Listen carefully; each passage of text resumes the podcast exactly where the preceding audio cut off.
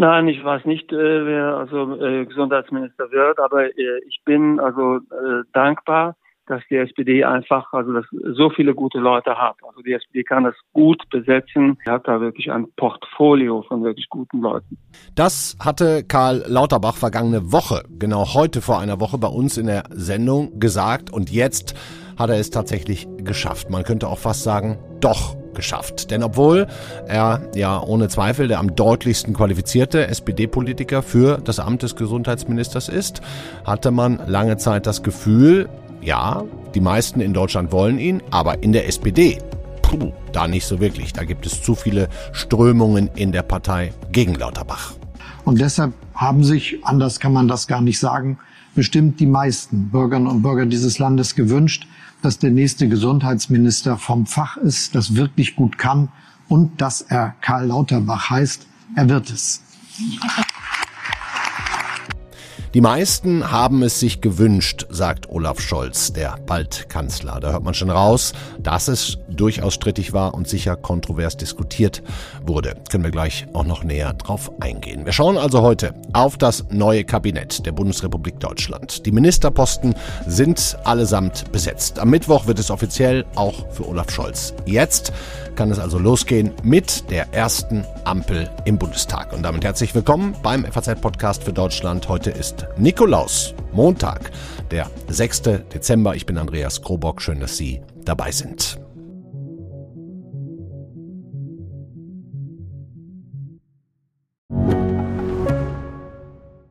Ich bin Dr. Falk Stierkart und leite ein medizinisches Versorgungszentrum in Erlangen. Der Job als niedergelassener Arzt ist nicht unattraktiv, aber er scheitert oft schon an der Wurzel.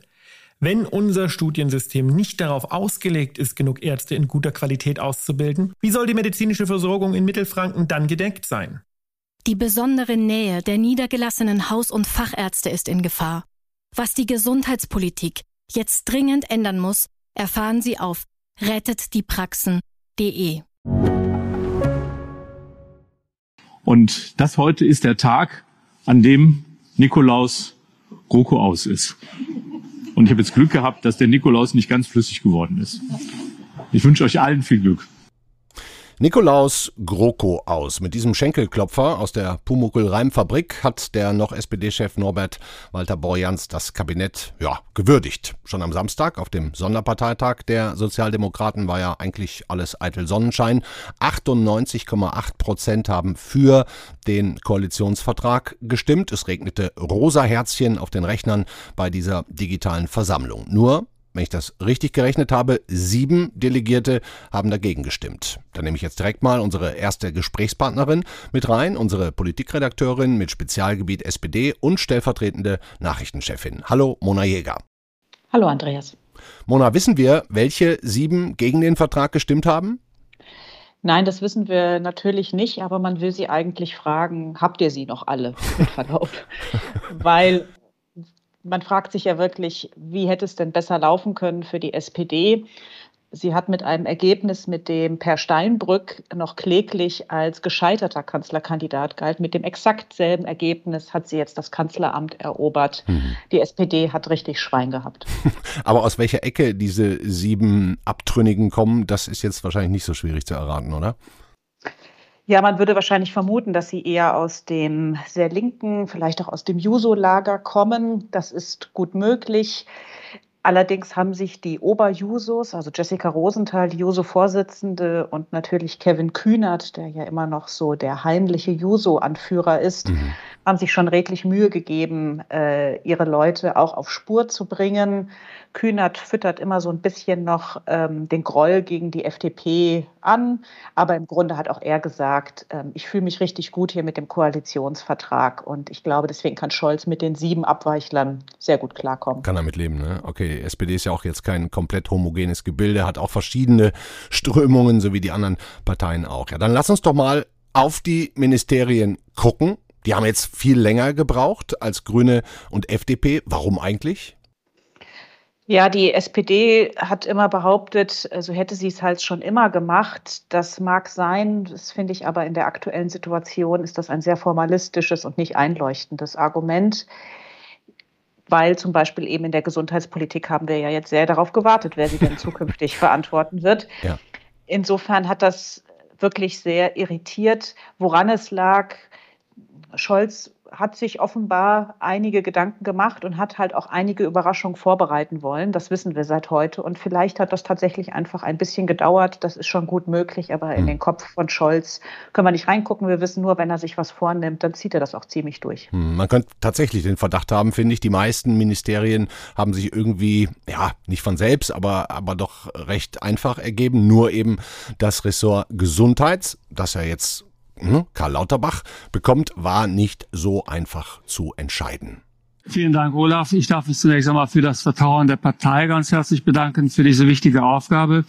Aber ich möchte mich auch bedanken für die vielen zustimmenden Worte, die ich aus der Bevölkerung bekommen habe. Es wird ein wichtiges Amt werden. Wir müssen diese Pandemie bekämpfen. Die Pandemie wird länger dauern, als viele denken. Wir werden das aber schaffen. Impfen wird die zentrale Rolle spielen, aber nicht nur. Und wir werden darüber hinaus das Gesundheitssystem stärken. Vielen Dank für diese Zustimmung. Vielen Dank für das Vertrauen. Ja, Karl Lauterbach wird's also. Man hat ja so ein bisschen das Gefühl, eigentlich wollte es die ganze Bundesrepublik, nur nicht die SPD. War es am Ende für dich jetzt eine kleine Überraschung? Schon. Ja, war es schon. Man hört in dem O-Ton ja sehr schön, Karl Lauterbach konnte es selbst kaum erwarten, wie drängend äh, er da spricht.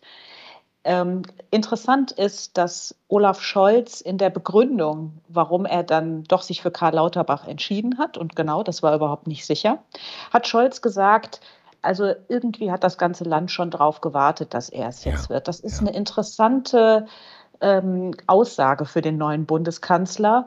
Wenn wir immer unterstellen, dass er da die Wahrheit sagt, scheint das für ihn tatsächlich ein relevanter Faktor gewesen zu sein. Karl Lauterbach hat Ahnung, ohne Zweifel.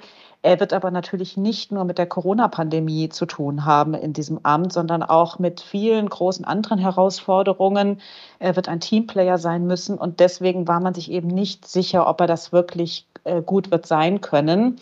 Aber Scholz hat sich jetzt so entschieden. Hm. Okay, dann gehen wir mal weiter. Sieben Minister stellt die SPD ja. Auf dem Posten bleibt aus der Großen Koalition nur einer. Als zweites möchte ich Ihnen fast schon ein Schlachtross, ein Niedersachsenross äh, vorstellen, dass wir wieder in das Kabinett äh, berufen wollen. Hubertus Heil als Bundesminister für Arbeit und Soziales. Er hat wirklich eine ganz, ganz erfolgreiche Bilanz in den letzten vier Jahren vorzulegen. Erfolgreiche Bilanz vorzulegen. Ähm, warum ist er der Einzige, der, der quasi jetzt bleiben darf? Ja, das ist eine gute Frage. Es ist auch so ein bisschen überraschend, dass er auch auf seinem Posten bleiben darf. Er wird sich mit wichtigen Dingen beschäftigen müssen, etwa der Umwandlung von Hartz IV in das Bürgergeld. Ja. Das ist für die SPD ein ganz herausragendes Projekt. Das ist ein ganz zentrales Wahlversprechen. Auch die 12 Euro Mindestlohn fallen in seinen Bereich. Oh ja. Ich vermute, dass Scholz einfach da wirklich auf Verlässlichkeit gesetzt hat. Er weiß, dass Hubertus Heil total loyal ist und Scholz kennt ihn gut. Er weiß, wie er das Amt ausfüllen wird. Ich glaube, das ist so die Nummer sicher im Kabinett, mhm. weil die anderen, da wird man mal schauen müssen, wie sie sich so schlagen. Bei Hubertus Heil weiß das Scholz. Mhm. Ebenfalls kein ganz unwichtiges ist das Innenministerium. Da saß oder sitzt ja noch Horst Horst Seehofer. Jetzt übernimmt Nancy Faeser. Nancy wer? Ja, ganz herzlichen Dank. Ich freue mich über diese Ehre. Die Menschen in unserer Republik haben zu Recht den Anspruch, dass wir für ihre innere Sicherheit sorgen. Das kann man vor allen Dingen mit gut ausgebildeten, gut ausgestatteten Personal bei den Sicherheitsbehörden, insbesondere natürlich bei der Bundespolizei. Ein besonderes Anliegen wird mir sein, die größte Bedrohung, die derzeit unsere freiheitlich-demokratische Grundordnung hat, den Rechtsextremismus zu bekämpfen. Mhm. Wer, Mona, ist Nancy Faeser? Wird ja jetzt nicht jeder auf dem Schirm haben. Ja, Olaf Scholz hat heute Morgen eigentlich den besten Witz gemacht, als er sagte zum Publikum, Sie kennen sie, Nancy Faeser. Nun mögen Hessen äh, sie vielleicht kennen, aber ich glaube, außerhalb Hessens äh, ist die Dame nicht wirklich ein Begriff. Und das ist schon ein ziemlicher Hammer, dass sie jetzt das wichtige Innenressort bekommt. Die Leute werden auf sie schauen und sie hat ja einen ganz interessanten Schwerpunkt gelegt. Sie hat gleich ähm, davon gesprochen, dass sie sich vor allen Dingen dem Kampf gegen Rechtsextremismus widmen will. Ja. Das hat damit zu tun, wo sie herkommt. Sie kommt eben aus Hessen, wo nach wie vor die Aufklärung in Sachen NSU und auch anderer rechtsextremer Taten, da hatten wir ja in Hessen in den vergangenen Jahren erschreckend viele. Lübcke-Mord, Hanau, ja. Richtig, genau. Da war Nancy Faeser immer vorne dabei, eben als profilierte SPD-Politikerin. Und sie will das jetzt offenbar auch in das äh, Amt der Bundesinnenministerin tragen. Mhm. Horst Seehofer hat auch immer gesagt, dass das die größte Gefahr für Deutschland ist. Gar kein Zweifel, dass er das äh, nicht für wichtig nahm. Aber natürlich wird es jetzt atmosphärisch und Nancy Faeser ist die erste Frau in diesem Amt. Das ist jetzt schon ein ziemlicher Wandel weg von einem CSU-Politiker Horst Seehofer hin zu der Sozialdemokratie Kandidatin Nancy Faeser. Das wird richtig spannend. Hm. Könnte aber auch sein, dass äh, wenn die Ampel jetzt doch eine Impfpflicht einführt, zumindest wird das ja überlegt, dass dann noch eine krassere, kurzfristigere Bedrohung von den militanten Impfgegnern droht. Ne? Also da kann es auch richtig krachen. Da wird Nancy Faeser ordentlich zu tun haben. Absolut. Und da ist auch schon ein Konflikt mit den Ländern programmiert unter Umständen. Also man merkt ja jetzt schon, wie es von Bundesseite Vorwürfe etwa ge gibt gegen Sachsen. Lars Klingbeil, der SPD-Generalsekretär, hat jetzt auch schon gesagt, in Sachsen wurde da zu wenig getan gegen die Impfgegner, die da jetzt militant auftreten mhm. und zu ihren, in Anführungsstrichen, Spaziergängen ja. immer zusammenkommen. Und wir hatten natürlich diesen furchtbaren Fall, äh, dieser Fackelmarsch vor dem Haus von Petra Köpping, der ja. sächsischen Ministerin. Insofern ist das ein Konflikt, der auf jeden Fall, der, der ist schon da und er wird wahrscheinlich ähm, Frau Fesers ähm, Amt äh, ab der ersten Minute beschäftigen. Ja. Hm. Dann haben wir jetzt drei eine altbekannte ist noch Christine Lambrecht, bisher Justizministerin. Das Ressort geht ja an die FDP und Marco Buschmann. Lambrecht wird auch nicht ganz ohne Verteidigungsministerin und damit Nachfolgerin von Annegret Kramp-Karrenbauer. Für viele wird die Nominierung als Verteidigungsministerin eine Überraschung sein. Für mich ist es erstens ein großer Vertrauensbeweis, lieber Olaf Scholz, wofür ich mich ausdrücklich bedanken möchte. Und es ist eine Herausforderung. Und wer mich kennt, und bei Olaf Scholz ist das der Fall, der weiß, dass ich gerne große Herausforderungen auch annehme. Und genauso werde ich das auch in diesem Amt tun. Mhm. Christine Lambrecht, die kann schon mal froh sein, dass sie das Afghanistan-Desaster nicht mehr mitverantworten muss. Hieß es nicht, Mona, dass das Amt des Verteidigungsministers eigentlich das mit am schwierigsten sich zum Reinarbeiten ist und wo man viel Vorbereitung für braucht? Ist das nicht eigentlich auch eine sehr überraschende Personalie? Vor allen Dingen, wenn man bedenkt, dass äh, Frau Lambrecht selbst gesagt hat, dass sie eigentlich äh, plant, aus, dem, aus der Politik auszuscheiden und keinen Kabinettsposten mehr anstrebt. Und jetzt ist sie auf diesem in der Tat sehr profilierten, wichtigen Posten angekommen. Ich finde da zwei Dinge interessant. Äh, offenbar hat Olaf Scholz zwei Kriterien angelegt bei der Besetzung des Kabinetts. Das erste war so ein bisschen Publicity, siehe die Personalie Lauterbach. Und das andere war die Parität, die ihm ganz wichtig war.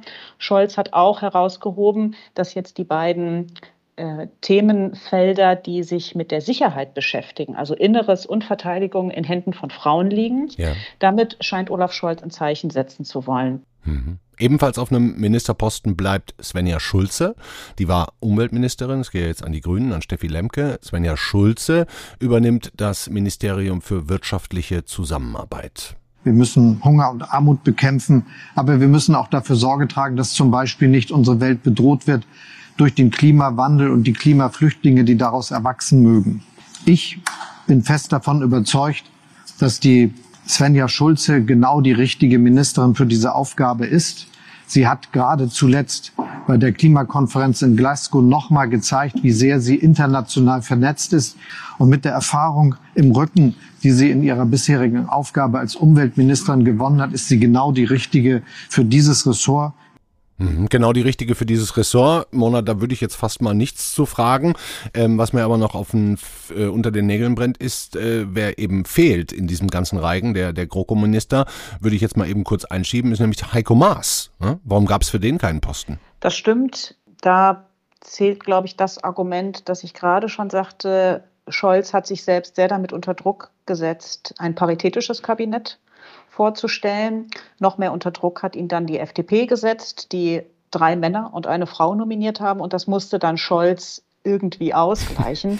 da klar ist, dass er auch seinen äh, Chef BK, den Chef des Bundeskanzleramts, mit seinem Vertrauten Wolfgang Schmidt, also auch einem Mann besetzt, ja. wurde es ziemlich eng für die übrigen Männer im Kabinett. Das, das heißt, eigentlich ist Heiko Maas ähm, der, sagen wir mal, Besetzung der FDP ein bisschen zum Opfer gefallen, wenn man es zuspitzen wollte. Das wird er, glaube ich, in Kauf nehmen, weil auf der anderen Seite der Applaus dafür, dass er äh, so viele Posten mit Frauen besetzt hat, der wird, glaube ich, das Gejammere auf der anderen Seite äh, deutlich übertönen. Hm, dass Clara Geiwitz ein Ministerium bekommen würde, war jetzt vielleicht mit am wenigsten überraschend. Sie hatte ja schon mit Scholz zusammen um den SPD-Parteivorsitz kandidiert, gilt als enge Vertraute und wird jetzt Bauministerin.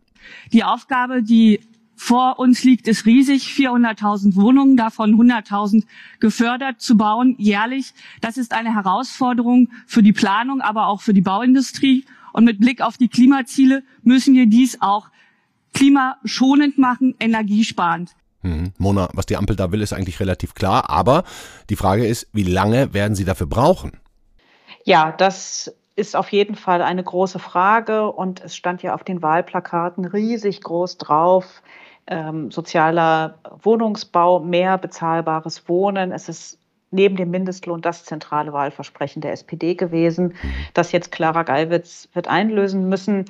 Die SPD versucht ja auch, das so ein bisschen als Nebenklimaministerium zu verkaufen, ja, was auch ja. stimmt. Bauen hat viel mit Klima zu tun aber es erhöht den Berg von Clara Gallwitz Aufgaben äh, deutlich noch. Man muss, glaube ich, sagen, für sie persönlich ist es eine, muss es eine wahnsinnige Genugtuung sein. Sie hat nämlich damals mit Olaf Scholz, das ist noch gar nicht so lange her, für den Parteivorsitz kandidiert und beide sind kläglich gescheitert, weil die Partei die beiden nicht wollte. Und jetzt ist er Kanzler und sie ist Ministerin eines neu geschaffenen Bauministeriums. Es ist dann doch noch gut ausgegangen für die beiden. ja. Fehlt eigentlich nur noch einer, der Nachfolger von Helge Braun, ne, der Kanzleramtsminister, hast du gerade schon kurz angedeutet. Das wird Wolfgang Schmidt. Ja, und dann gehört zu einer richtigen Regierung auch ein Chef des Bundeskanzleramts. Das wird, wie niemand überraschen wird, Wolfgang Schmidt sein. Und ich muss und will an dieser Stelle gerne sagen, dass ich mich bedanke für die langjährige Zusammenarbeit, die wir bisher hatten. Und dass ich deshalb auch weiß, dass das leise Geschäft, das dort betrieben wird, auch von Wolfgang Schmidt gut vorangetrieben wird.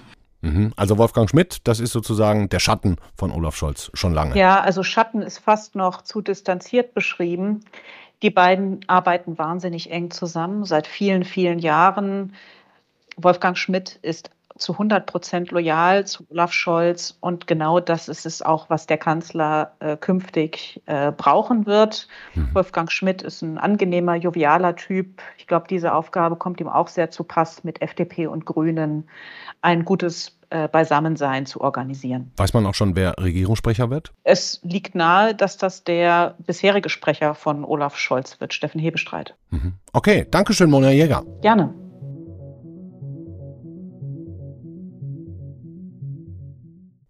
Da haben wir also die sieben SPD-Minister beisammen. Schon ein paar Überraschungen dabei. Der Paukenschlag Lauterbach, die Überraschung Nancy Faeser. Ja, und wie geht das jetzt weiter in Berlin in den nächsten Tagen? Das und noch viel mehr weiß unser Berliner Büroleiter. Hallo, Eckhard Lose. Andreas Kobock, grüß dich. Erzähl uns was über den Zeitplan. In wie vielen Stunden ist Angela Merkel Geschichte und Olaf, äh, Olaf Scholz Kanzler der Bundesrepublik Deutschland?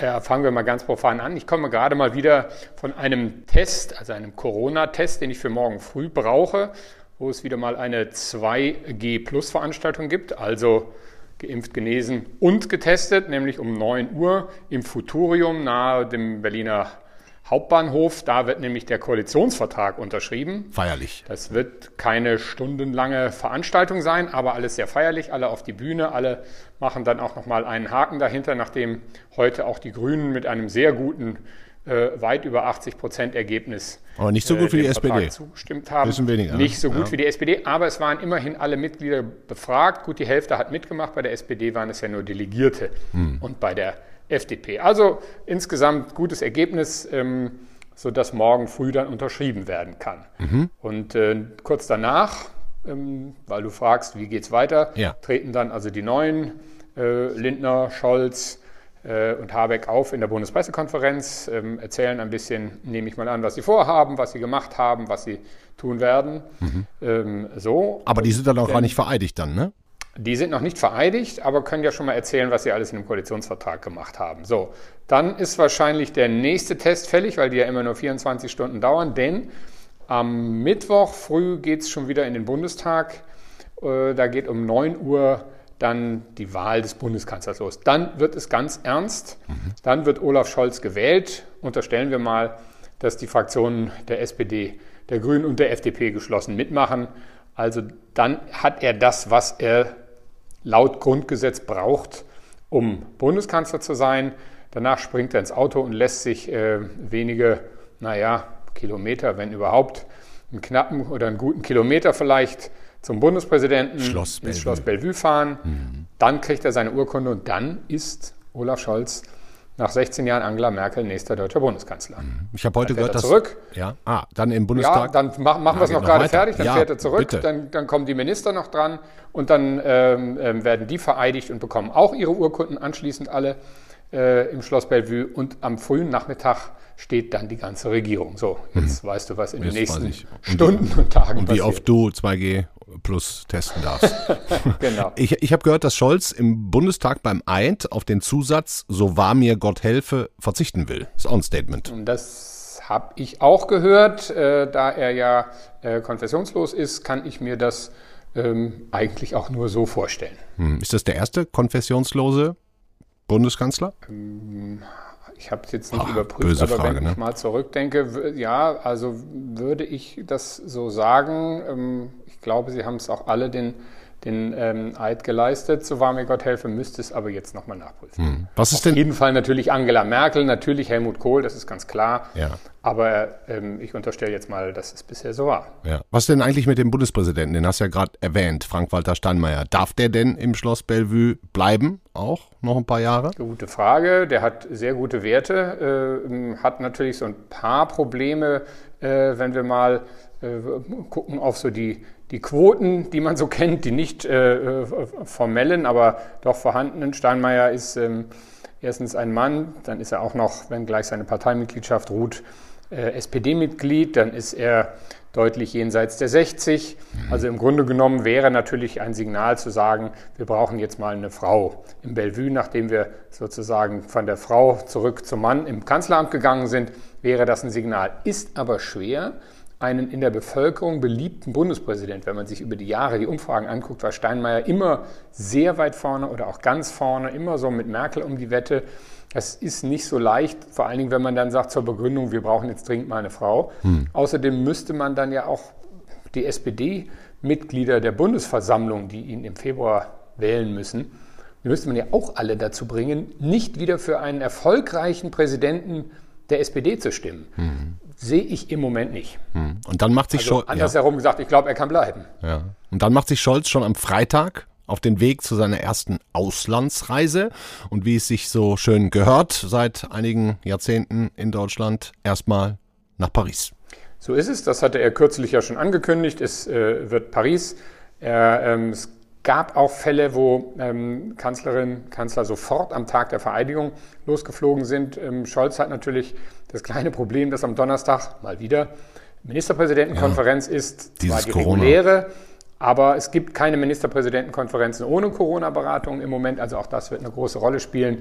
Ist blöd, wenn er da in Paris ist. Äh, insofern ähm, macht Freitag. er das äh, etwas später. Aber jedenfalls Signal ist ja auch nicht, dass er es sofort macht, sondern dass er als erstes nach Paris fliegt. Das ist einfach das Herz Europas, der Kern Europas, ähm, die deutsch-französische Zusammenarbeit. Und da macht er auch keine keinerlei ähm, weicht er nicht von ab. Hm. Kommt, die, kommt die neue Außenministerin Annalena Baerbock mit?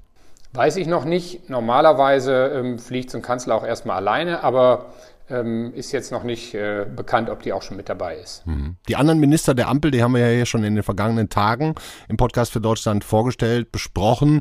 Ähm, wir können ja trotzdem gerade nochmal sagen, weil vielleicht haben nicht alle alle Sendungen gehört. Kriegst du alle im Kopf zusammen von Grünen und FDP? Komm, kleiner Test jetzt. Ja, kriege ich, habe ich auch äh, eben schon, weil wir äh, hier natürlich auch bei der Verteilung äh, wer welches äh, Porträt schreibt. Kurzporträt werden morgen ganz viele fällig sein. Ähm, habe ich es alle aus dem Kopf aufgeschrieben. Wollen wir einen Wettbewerb machen, soll ich sagen? Ähm, Dann, ich weiß ja nicht, ob du jetzt einen Zettel vor dir liegen hast. Also ich, ich schätze, nee, du kriegst es hin. Komm, fang mal an. Fünfmal grün. Ich krieg's hin. Also, Scholz, sein vertrauter Schmidt, ist Kanzleramtsminister. Nee, SPD haben wir schon alles durch. Kannst du, kannst du streichen. Ach, äh, machen wir nur die Grünen brauchen, und FDP wir nur jetzt. die Grünen. Außenministerin wird Annalena Baerbock. Äh, Klima- ähm, und Wirtschaftsminister, Großministerium wird Robert Habeck. Umweltministerin wird Steffi Lemke. Ähm, Familienministerin wird Frau Spiegel mhm. und, äh, ähm, und Landwirtschaftsminister wird Cem Özdemir. Dann Finanzminister von der FDP Christian Lindner, mhm. ähm, Justizminister Marco Buschmann, Verkehrsminister äh, Volker Wissing, und äh, die Bildungsministerin wird Bettina ähm, Stark-Watzinger. Wow. Dann sind wir mit den anderen auch durch. Hast du alles mal eben so rausgehauen? Ohne Zettel kannst du mir glauben oder nicht, aber ich beschäftige mich ja auch seit Tagen damit. Ja, seit Jahren und Jahrzehnten. Waren ja jetzt nicht solche Riesenüberraschungen bei denen auch dabei. Wenn überhaupt, dann ja vielleicht Cem Özdemir, ne? So, ein bisschen. Name war lange äh, im Gespräch, ist, hat halt das Problem, dass er auch neben Freunden viele, viele Nicht-Freunde, sage ich mal ganz vorsichtig, auch in seiner eigenen Partei hat. Mhm. Ähm, ist natürlich auch nicht das Ressort, was man ihm sofort äh, zugeschrieben hätte, Landwirtschaft, wobei man sagen muss, wenn der Verbraucherschutz dazukommt, äh, Ernährung, gerade Ernährung ist natürlich für eine Umweltpartei eigentlich ein Megathema. Absolut. Von daher, das kann man schon machen. Also die gesamte Frage, Özdemir selber ist ja Vegetarier, die ganze Frage, wie ernähren wir uns heute vor allen Dingen, aber wie ernähren wir uns in 10 oder 20 Jahren, wenn die Weltbevölkerung weiter so wächst, das ist schon ein sehr grünes Thema, wenn man das will. Hm. Okay, dann machen wir doch jetzt mal so einen ganz kleinen Cut im Kopf. Und du hast ja jetzt nun schon einige Legislaturperioden als Journalist auf dem Kerbholz. Ähm, wie gespannt, Elo, bist du auf die Ampel? Also erstmal bin ich, muss ich sagen, platt. Denn ich habe jetzt die letzten Jahre ähm, viel Unionsberichterstattung gemacht. Und wenn ich mir angucke, was diese Union, CDU und CSU, angefangen vor allen Dingen im Jahr 2015, mit dem Parteitag, dem legendären CSU-Parteitag, wo Horst Seehofer die Bundeskanzlerin hat Kiel holen lassen vor versammelter Parteitagsmannschaft wegen ihrer Flüchtlingspolitik. Was die danach, 2016, der grauenhafte Sommer 2018, wo fast die äh, ähm, Fraktionsgemeinschaft zerbrochen wäre. Dann jetzt das Wahljahr, Söder gegen Laschet, was mhm. die sich zerlegt haben, was die durchgestochen haben, wie die sich benommen haben. Man muss schon sagen, was die eigentlich getan haben, um sich selber zu versenken. Also wie die Piraten äh, bei Asterix.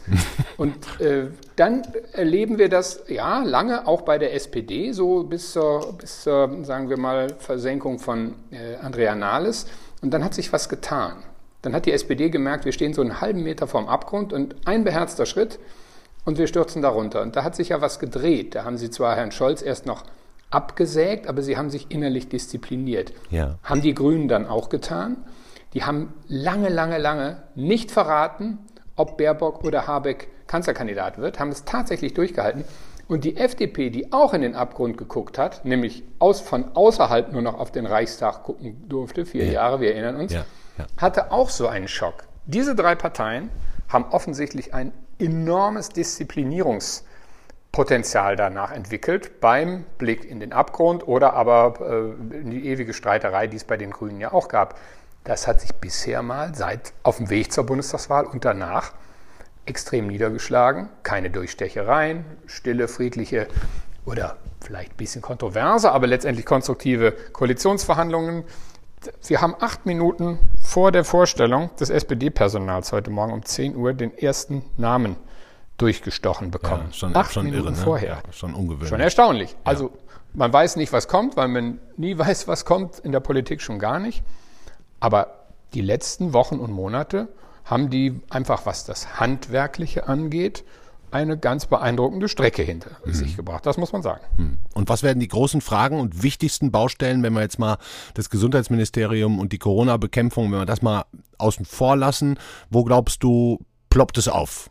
Oder poppt es auf? Also wir kennen ja die Stichworte und wir wissen ja auch, woran bei dem Riesenthema, was auch im Koalitionsvertrag ja dominierend ist, äh, nämlich Klima, weil, also bei aller Bedeutung von Corona, das, das trifft uns alle sehr privat und persönlich, aber Klima ist das Thema, was wir nicht in, mit einem Impfstoff in vielleicht drei, vier Jahren dann mal wieder vergessen haben werden. So, wenn wir das Thema angucken, nennt sich auch eine Klima, eine Fortschrittsregierung, dann wird die große Frage erstens natürlich sein, kriegen wir das FDP-Klientel und das Grünen und SPD-Linke-Klientel, kriegen wir die zusammen? Mhm. Aber auch innerhalb, wenn wir sehen, woran ist die Energiewende bisher, woran hat die gelitten, dann muss man sagen, dass ja innerhalb der Grünen, vor allen Dingen der Grünen Partei, äh, sozusagen zwei Herzen schlagen. Einmal natürlich mehr erneuerbare Energien, mehr Ökostrom und gleichzeitig ist ja viel von dem Widerstand etwa gegen Leitungsbau, gegen Windradbau und so weiter, das ist auch grünes Klientel. Das heißt, die Frage ist, gelingt es dieser Regierung, gelingt es vor allen Dingen den Grünen, das aufzulösen, indem sie ihren eigenen Leuten klar machen, da wird jetzt auch der ein oder andere Hamster, Frosch, was auch immer, äh, mal zurücktreten müssen, wenn wir eine große Leitung bauen, um den Strom, der mit Windrädern auf der Nord- und Ostsee erzeugt wird, beim bayerischen Mittelstand äh, anlanden zu lassen. Ich glaube, diese Frage, diese beiden gesellschaftlichen ähm, Klimaschutz versus Artenschutz sozusagen. Ne? Das, das so zusammenzubringen, dass man sagt, wir kriegen jetzt mal endlich Tempo bei dem, was wir alles auf dem Papier wissen, das ist ja, das ist ja banal, das ist die große Frage. Dankeschön, Eckhard Lose. Gern geschehen.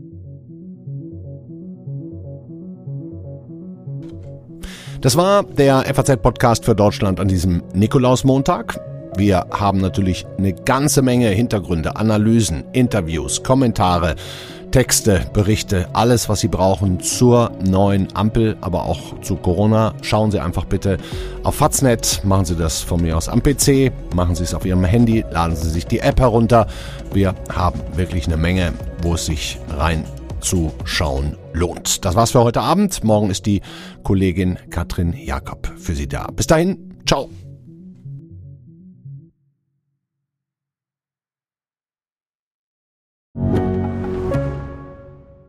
Ich bin Dr. Falk Stierkart und leite ein medizinisches Versorgungszentrum in Erlangen. Der Job als niedergelassener Arzt ist nicht unattraktiv, aber er scheitert oft schon an der Wurzel. Wenn unser Studiensystem nicht darauf ausgelegt ist, genug Ärzte in guter Qualität auszubilden, wie soll die medizinische Versorgung in Mittelfranken dann gedeckt sein? Die besondere Nähe der niedergelassenen Haus- und Fachärzte ist in Gefahr. Was die Gesundheitspolitik jetzt dringend ändern muss, erfahren Sie auf rettetdiepraxen.de.